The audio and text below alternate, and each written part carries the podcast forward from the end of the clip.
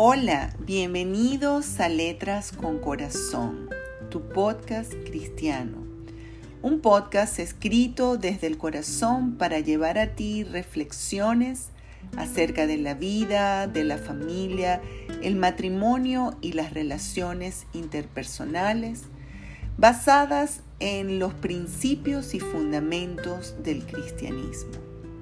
Soy Rosalía Moros de Borregales y te saludo cariñosamente desde la ciudad de Caracas, Venezuela. Hoy en el octavo episodio de nuestra octava serie. El episodio de hoy se titula La mejor noticia en el mundo.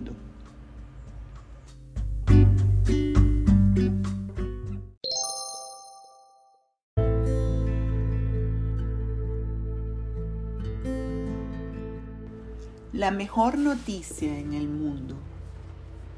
Vivimos rodeados de noticias. Unas nos alegran el corazón, muchas otras nos causan tristeza, ansiedad e incertidumbre. Aquí y allá surgen situaciones que en minutos cambian la perspectiva del mundo y de nuestro mundo. Basta dar una ojeada a los diferentes medios de comunicación para encontrarnos con un planeta convulsionado, incapaz de contener tantas injusticias, tantas incongruencias, tantas realidades que parecieran imposibles de cambiar. En la actualidad, la pandemia fue una noticia global que explotó en miles de noticias particulares, de naciones, de pueblos, y más allá trascendió en millones de millones de noticias personales marcadas por el impacto de la enfermedad con todas sus consecuencias. La ola de aquella noticia de tierras lejanas de un virus en una ciudad china, en Wuhan, pronto se convirtió en un tsunami que involucró al mundo entero. Así, cualquier noticia de hoy podría involucrarnos a todos, trayendo destrucción, tristeza y dolor, y en el peor de los casos, dejándonos sin esperanza.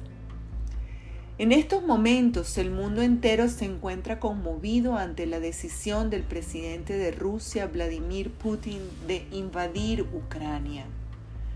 Desde la Segunda Guerra Mundial el mundo no había estado en una situación tan delicada. En este momento las decisiones de unas pocas naciones podrían comprometer a todo el planeta. Y una vez más, tal cual nos sucedió con la pandemia, podemos tener la actitud de que eso no nos está pasando a nosotros, no me está pasando a mí de manera personal, individual. Es algo que está sucediendo a miles de kilómetros de distancia del lugar donde me encuentro.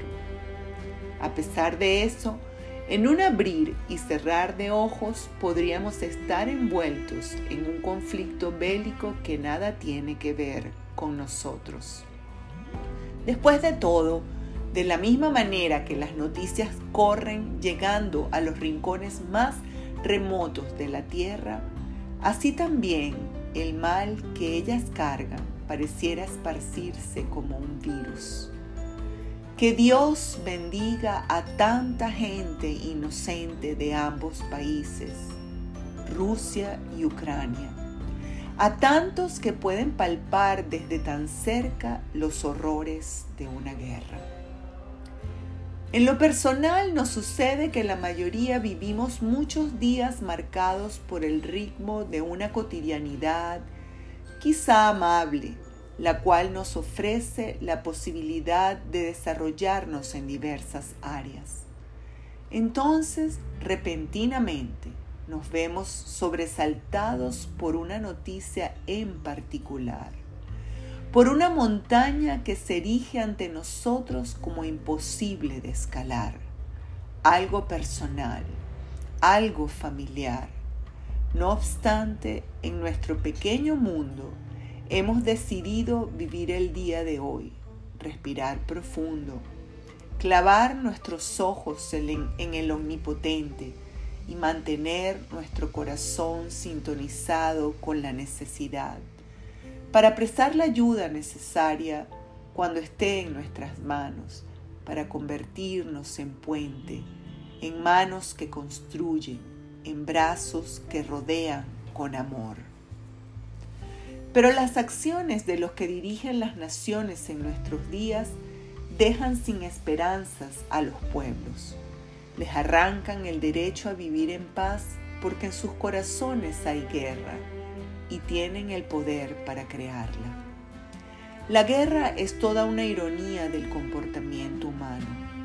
Como bien lo señala esa cita que dice que la guerra son jóvenes que no se conocen, mucho menos se odian, pero están peleando entre ellos a causa de algunos hombres viejos que sí se conocen y se odian pero no tienen el coraje de enfrentarse individualmente. Hombres de duro corazón que se sienten omnipotentes, dueños del mundo, cuya soberbia les ha cegado el entendimiento a tal punto que son incapaces de temer a Dios.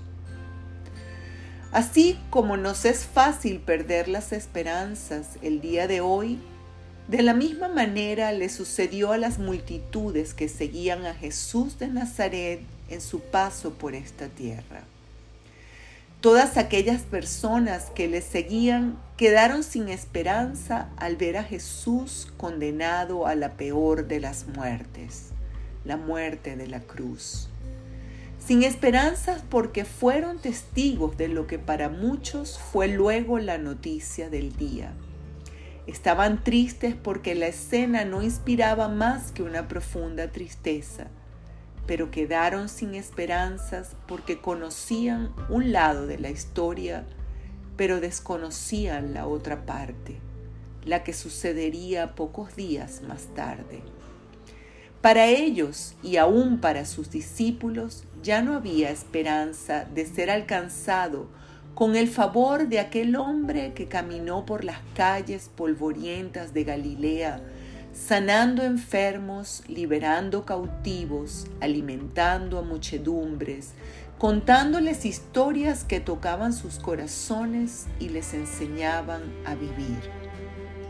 En pocas palabras, si esa multitud, al igual que todos nosotros, hubieran creído en las palabras de Jesús, al igual que a las muchas profecías que tenían en las sagradas escrituras, entonces habrían tenido sus corazones llenos de esperanza, esperando por su resurrección con entusiasmo. Al contrario, nos relata el evangelista Lucas en el capítulo 23 de los versos 48 al 49, que la multitud, al ver que los cielos se oscurecieron y que el temblor que hubo en la tierra rasgó el velo del templo en dos cuando Jesús ya había muerto. Se fueron de aquel lugar donde Jesús fue crucificado, desesperanzados, golpeándose el pecho y llenos de remordimiento. Si hoy viviéramos y miráramos al mundo bajo la perspectiva de las palabras de Jesús, el fundamento de nuestro cristianismo, seríamos capaces de vivir con esperanza aún en los momentos más oscuros por los que atravesamos. De la misma manera que los discípulos comprendieron a través del Espíritu Santo todo lo que Jesús les había dicho y pudieron conectar con Él todas aquellas escrituras que como judíos conocían acerca de del Mesías. Mucha gente hoy en día, inclusive muchos que de alguna manera han dedicado sus vidas a Dios, se sienten sin esperanzas ante el panorama mundial, sin darse cuenta que el amor de Dios es inalterable, que en Él tenemos refugio seguro, la paz que el apóstol Pablo describió como la paz que sobrepasa todo entendimiento el sacrificio de Jesús en la cruz sigue vigente para todo aquel que se acerque al trono de su gracia. Porque en Él podemos vivir por la gracia de su amor que nos capacita para vivir cada día con confianza, sabiendo que a su lado nada ni nadie podrá hacernos daño. Si tan solo pudiéramos ver que aquella profecía en el libro de Isaías se cumplió en Jesús, no seguiríamos buscando redentores, porque ya tenemos en quién creer. El profeta Isaías escribió aproximadamente unos 700 años antes de Cristo. Y esa profecía que se narra en todo el capítulo 53 de este libro, hay una parte particularmente que resalta ante nuestros ojos. Y dice así, despreciado y desechado entre los hombres, varón de dolores, experimentado en quebranto.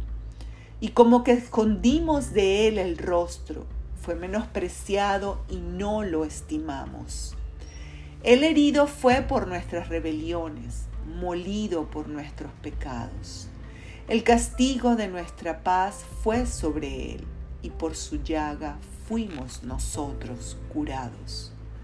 Todos nosotros nos descarriamos como ovejas, cada cual se apartó por su camino, mas Dios cargó en él el pecado de todos nosotros. Angustiado él y afligido, no abrió su boca. Como cordero fue llevado al matadero y como oveja delante de sus trasquiladores enmudeció y no abrió su boca. Aunque esta profecía es muy dolorosa, saberla nos da la seguridad que esas palabras se cumplieron con la intención de vencer al mal. Y Jesús no se quedó colgado en aquel madero el apóstol Pablo en su carta a los romanos lo expresa con contundencia y nos abre los ojos y el corazón a una visión clara de nuestra posición cuando hemos creído. ¿Qué pues diremos a esto? dice el apóstol Pablo. Si Dios es por nosotros, ¿quién contra nosotros? El que no escatimó ni a su propio Hijo, sino que lo entregó por todos nosotros, ¿cómo no nos dará también con Él todas las cosas? ¿Quién acusará a los escogidos de Dios? Dios es el que justifica. ¿Quién es el que condenará? Cristo es el que murió, más aún el que también resucitó, el que además está a la diestra de Dios el que también intercede por nosotros. ¿Quién nos separará del amor de Cristo? ¿Tribulación o angustia o persecución o hambre o desnudez o peligro o espada? Como está escrito, por causa de ti somos muertos todo el tiempo, somos contados como ovejas de matadero. Antes, en todas estas cosas, somos más que vencedores por medio de aquel que nos amó, por lo cual estoy seguro de que ni la muerte ni la vida, ni ángeles ni principados, ni potestades, ni lo presente ni lo porvenir, ni lo alto ni lo profundo, ni ninguna otra cosa creada nos podrá separar del amor de Dios que es en Cristo Jesús, Señor nuestro sin duda la mejor noticia en el mundo.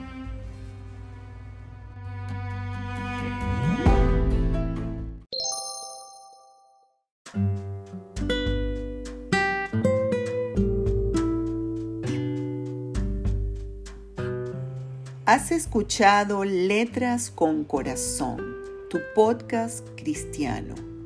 Un podcast escrito desde el corazón basado en los principios y fundamentos del cristianismo para llevar a ti reflexiones que puedan consolar y edificar tu vida.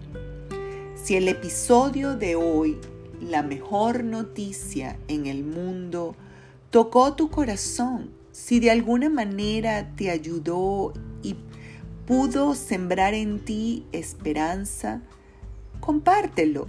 Compártelo con tus seres queridos, con tus amigos y con todas aquellas personas a las que piensas podrías hacerle bien llevándole este mensaje. Muchas gracias por escuchar. Les habla desde Caracas, Venezuela, con el corazón, amando a todos los venezolanos esparcidos por todo el planeta y para todos mis hermanos de habla hispana. Que Dios te bendiga.